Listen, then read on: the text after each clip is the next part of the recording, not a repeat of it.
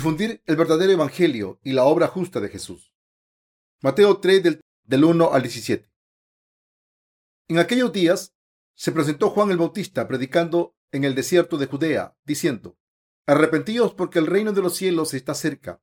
Este es aquel de quien habló el profeta Isaías cuando dijo, Voz del que clama en el desierto, preparad el camino del Señor, hacer rectas sus sendas. Juan iba vestido de pelo de camello, llevaba un cinturón de cuero a la cintura y se alimentaba de langostas y miel silvestre. Salían entonces hacia él Jerusalén y Judea en pleno y toda la región del Jordán. Y eran por él bautizados en el río Jordán y confesaban sus pecados como viera a muchos fariseos y saduceos venir a su bautismo. Les dijo, raza de víboras, ¿quién os enseñó a oír de la ira que está a punto de llegar? Haced fruto digno de penitencia y no gloriéis diciéndoos, tenemos a Abraham por padre, porque yo os digo que Dios puede hacer surgir de estas piedras hijos a Abraham, ya que está puesta el hacha a la raíz de los árboles, y todo árbol que no da buen fruto será cortado y arrojado al fuego. Yo, cierto, os bautizo en agua con vistas a la penitencia, pero en pos de mí viene otro más fuerte que yo, cuyas sandalias no soy digno de llevar. Él os bautizará en el Espíritu Santo y en fuego. Tiene ya el bieldo en su mano y limpiará su era y recogerá su trigo en el granero, pero quemará la paja en fuego inextinguible. Vino Jesús de Galilea al Jordán y se presentó a Juan para ser bautizado por él. Juan se oponía diciendo, ¿soy yo quien debe ser por ti bautizado y vienes tú a mí? Pero Jesús le respondió, déjame hacerlo ahora, pues conviene que cumplamos toda justicia. Entonces Juan se lo permitió. Bautizado Jesús salió luego del agua, y he aquí que se abrieron los cielos y vio al Espíritu de Dios descender como paloma y venir sobre él, mientras una voz del cielo decía, Este es mi Hijo amado, en quien tengo mis complacencias. En la Biblia, Juan el Bautista debió ser una figura extremadamente importante. Juan el Bautista clamó por el arrepentimiento del pueblo de Israel. Debemos recordar precisamente la obra de Jesús de Juan el Bautista. Jesús que vino a este mundo, salvó a la humanidad, obedeciendo la voluntad de Dios junto con Juan el Bautista. Juan el Bautista y Jesús vinieron a este mundo y realizaron obras justas. Juan el Bautista animó al pueblo de Israel a volver a Dios. Podemos ver en Mateo 3:7 que Juan el Bautista reprendió audazmente a los fariseos y saduceos diciendo, raza de víboras, ¿quién os enseñó a oír de la ida que está a punto de llegar?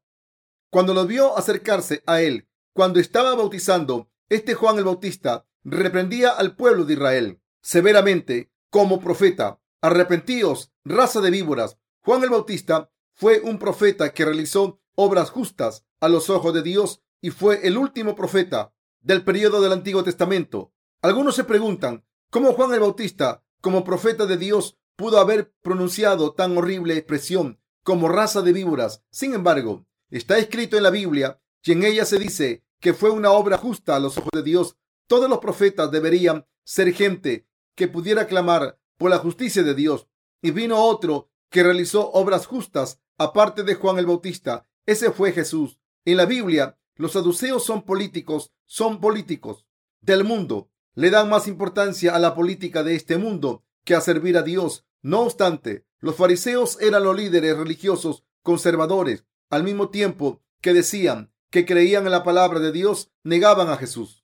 Dios estaba muy disgustado cuando vio a esta gente. A los ojos de Dios, ¿son estas personas malas o no? Los fariseos y los saduceos son personas malas a los ojos de Dios. Los fariseos no creían en Jesús como el Mesías. Por eso fue correcto que Juan el Bautista le llamase raza de víboras. Juan el Bautista no se comprometió con los hombres religiosos de la época. En vez de comprometerse con los fariseos y los saduceos, él intentó convertirlos, reprendiéndolos como una raza de víboras. Juan el Bautista enseñó a la gente que estaba volviendo a Dios que arrepentirse no era suficiente, sino que necesitaban obtener los frutos de su arrepentimiento y tenían que dejar de hacer el mal. Por ejemplo, tenían que volver y devolver todo el dinero que habían usurpado. Entonces podrían volver a Él para ser bautizados y volver a Dios. Si escuchamos sus reivindicaciones, podemos ver sin ninguna duda que Él era un siervo de Dios la época en que Juan el Bautista apareció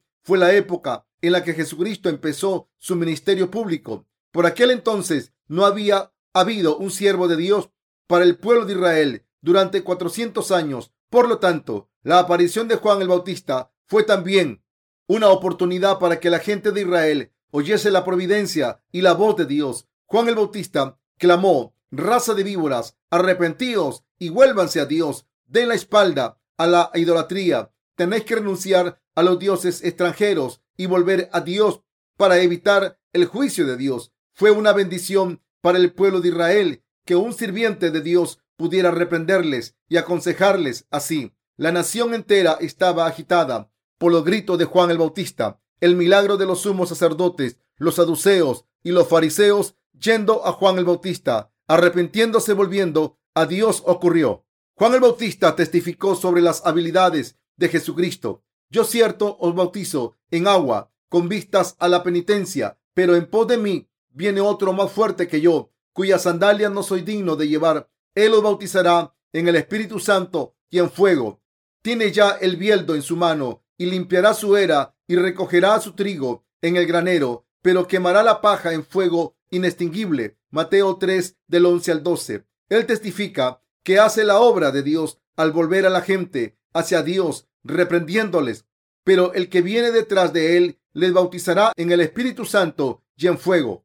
Juan el Bautista dijo que la gente que es nacida de nuevo, al creer en Jesús, será reunida como trigo en el cielo, y los que no son nacidos de nuevo serán separados con su bieldo como paja y serán quemados en un fuego inextinguible. Debemos saber que Juan el Bautista clamó por arrepentimiento en Dios y que Jesucristo, cuando él vino al mundo, recibió el bautismo de Juan el Bautista. Según el Evangelio de Lucas, Jesús tenía unos 30 años cuando fue bautizado. Lucas 3:23. Aquí, ¿por qué quiso Jesús ser bautizado cuando tenía 30 años?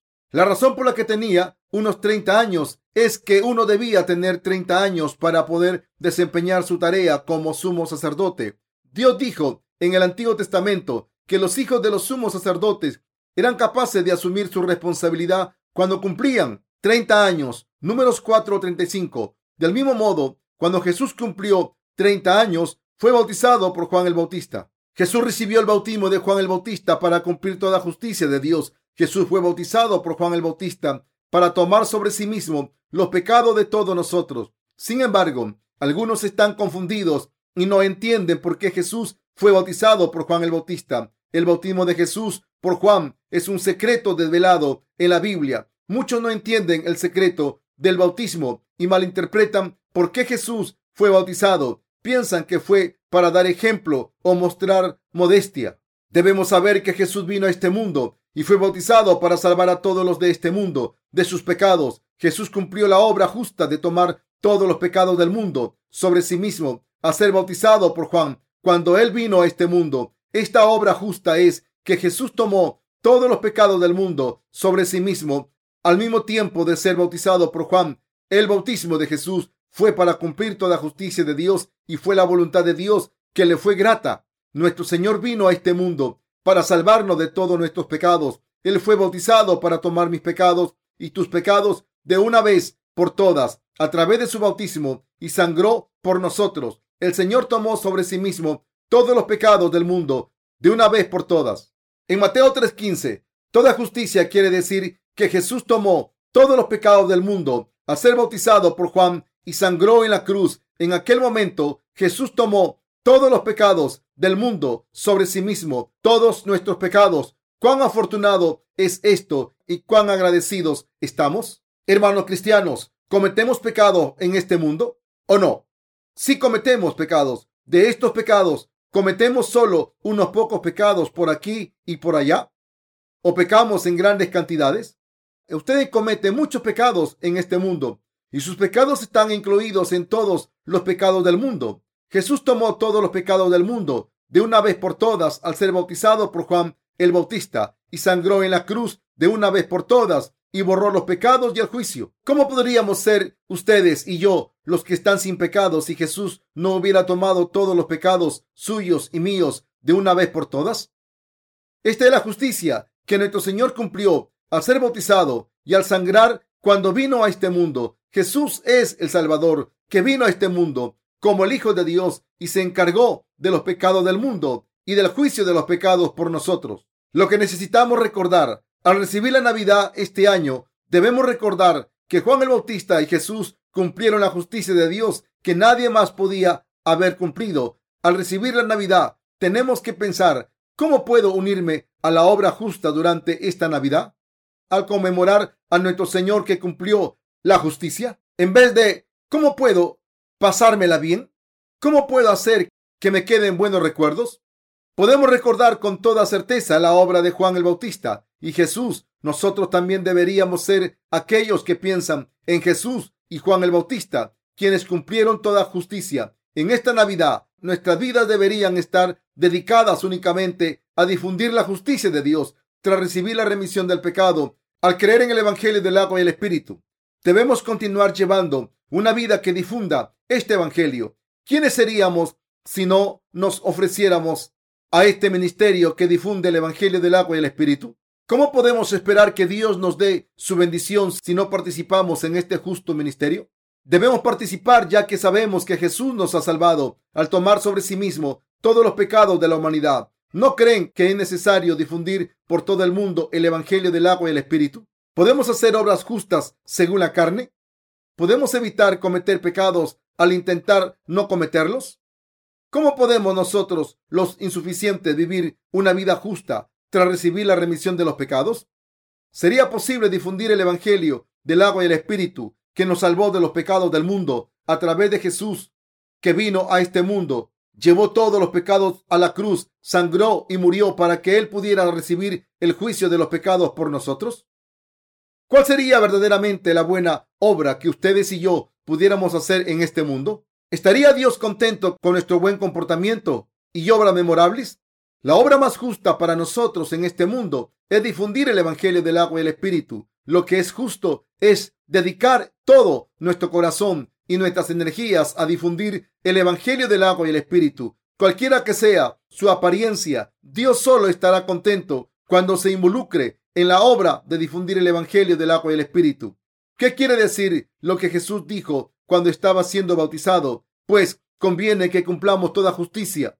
Mateo 3:15. Estas son las palabras del testimonio que nos dice que Jesús tomó todos los pecados del mundo que habíamos cometido sobre sí mismo a través del bautismo que recibió de Juan el Bautista. Cuando Jesús fue bautizado por Juan, todos los pecados del mundo fueron pasados a Jesús de una vez por todas. Jesús recibió todos los pecados del mundo que son suyos y míos a través de su bautismo de una vez por todas. Así es como el cuerpo de Jesús pudo tomar todos los pecados del mundo sobre sí mismo. Y así es como fue posible que Él se enfrentara al juicio mientras sus dos manos y sus dos pies eran crucificados en la cruz. Sin embargo, esto no significa que el pecado estuviera en su alma. Debe creer que ha recibido la salvación al creer que Jesús vino a este mundo y cumplió la justicia de Dios y que Juan el Bautista también participó en este maravilloso ministerio al pasar los pecados a Jesús a través de la imposición de manos. Juan el Bautista hizo dos cosas como siervo de Dios, el mayor representante de entre los nacidos de mujer. La primera fue apuntar la maldad de la gente, clamó para que la gente volviera a Dios, reprendiéndoles, diciendo, servir a otros dioses aparte de Dios es pecado. La segunda fue bautizar a Jesús para pasar los pecados de todo el mundo. Esta es la justicia de Dios para ustedes y para mí. Esta es la misma justicia que el Señor vino a cumplir al mundo.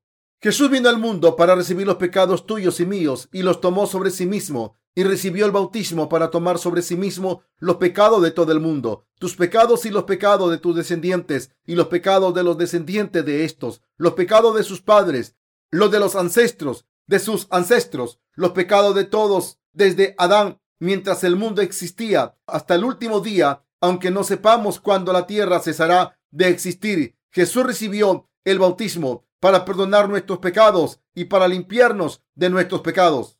La palabra bautizar significa limpiar, mojando o sumergiendo, lavar, limpiar con agua, lavarse o bañarse. Por tanto, Jesús fue bautizado para tomar todos los pecados del mundo sobre sí mismo. Jesús limpió nuestros pecados al recibirlos a través de Juan el Bautista tal y como su ropa se queda limpia cuando la lava con agua, tal y como tu suciedad se limpia cuando toma un baño con agua. Jesús limpió nuestros pecados al recibir el bautismo y tomar todos los pecados de nuestros corazones sobre sí mismo a través de Juan el Bautista. Mis hermanos cristianos, ¿creen en el Evangelio del agua y el Espíritu? Sí, creen que el Señor vino a este mundo, fue bautizado y murió en la cruz para cumplir la justicia de Dios. Al recibir la Navidad, debemos recordar a Jesús, nuestro Señor, que cumplió la justicia por nosotros. Se dijo, ya comáis, ya bebáis o ya hagáis alguna cosa, hacedlo todo para gloria de Dios. Primera de Corintios 10:31. Al recibir la Navidad, debemos meditar que es realmente justo, cómo podemos llevar una vida justa y creer firmemente. Ustedes y yo necesitamos mantener nuestra fe en Jesucristo, en este mundo, y un día volver a Dios. Debemos vivir la vida que tenemos en este mundo, haciendo obras justas. ¿Qué tipo de obras tenemos que hacer ante Dios? Primero hemos de pensar en la justicia. Una vez, antes de pensar si debemos o no vivir por la justicia de Dios, primero debemos pensar que es la justicia en sí. Estoy enormemente agradecido a Dios al recibir esta Navidad y espero que ustedes hagan la cosa justa. ¿Qué tipo de cosa justa pueden hacer ante Dios? ¿Podemos hacer una cosa justa haciendo el bien con nuestra carne? Ni se les ocurra pensarlo. Intentar hacer cosas justas mediante la carne es como una torre construida sobre arena que se vendrá abajo en cualquier momento, incluso aunque fueran buenos durante toda su vida, si hicieran un movimiento en falso, toda la justicia humana quedaría destrozada. La verdadera justicia es difundir cada día el Evangelio del agua y el Espíritu, con el cual Dios ha borrado todos nuestros pecados. Participar en esta difusión es participar en la obra de Dios. Ustedes y yo vivimos por el propósito de esta obra. Ya trabaje para una compañía o dirija su propio negocio es justo para ustedes dedicarse plenamente al Evangelio del agua y el Espíritu. Si no lo pueden hacer ustedes mismos, es justo hacerlo a través de oraciones o pequeñas aportaciones materiales. Hagan lo que hagan, ya coman o beban, vivir para difundir este Evangelio es justicia. Hermanos cristianos, aunque no hayamos leído la Biblia verso por verso, ustedes han oído estas palabras. Por lo general, pienso que ustedes creen en estas palabras como la verdad ¿Creen en que Jesús vino a este mundo y cumplió toda justicia? ¿Creen en que el Señor ha cumplido la mayor obra que borra todos los pecados tuyos y míos? Sí, es tan afortunado que Jesús tomara todos los pecados sobre sí mismo y estamos tan agradecidos de que Él cumpliera toda justicia. ¿Cuán miserable sería si Él hubiera tomado solo algunos pecados y no otros?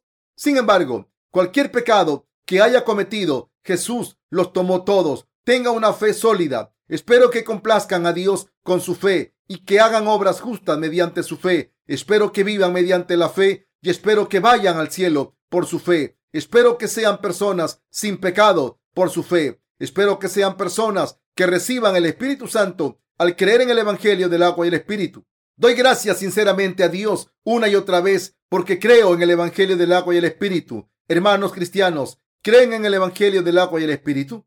Sí, Espero que todos ustedes sean aquellos que creen verdaderamente en el verdadero Evangelio al recibir la Navidad. Aleluya.